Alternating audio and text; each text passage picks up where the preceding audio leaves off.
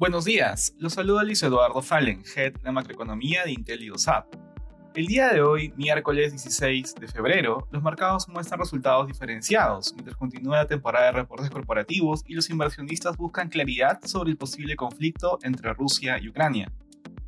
De manera particular, en Estados Unidos los futuros exhiben rendimientos mixtos. El ministro de Defensa ruso dijo que estaba retirando tropas de Crimea luego de completar ejercicios militares, luego aumentó el optimismo entre los inversionistas. Sin embargo, la Casa Blanca advirtió que aún es posible un ataque durante los siguientes días.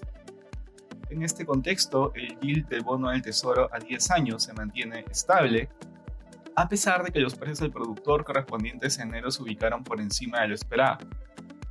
En la eurozona, las principales bolsas del bloque registran retornos distintos. A pesar de los anuncios por parte de altos funcionarios rusos, el presidente de Ucrania señaló que por el contrario, el gobierno de Vladimir Putin estaba incrementando el número de tropas cerca de la frontera ucraniana. En el plano económico, la tasa de inflación del Reino Unido se ubicó en 5.5% en enero, ligeramente por encima de lo esperado y aún cercana a niveles máximos de 30 años.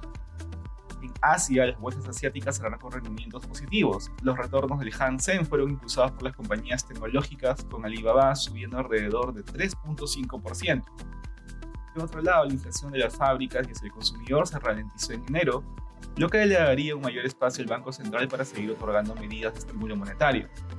Por su parte, el Nikkei japonés también subió principalmente por las empresas dentro del sector tecnológico. Respecto a commodities, el precio del oro cae, por otra parte el precio del petróleo aumenta mientras continúa la incertidumbre respecto a un posible enfrentamiento armado entre Rusia y Ucrania. Gracias por escucharnos. Si tuviera alguna consulta, no duden en contactarse con su asesor.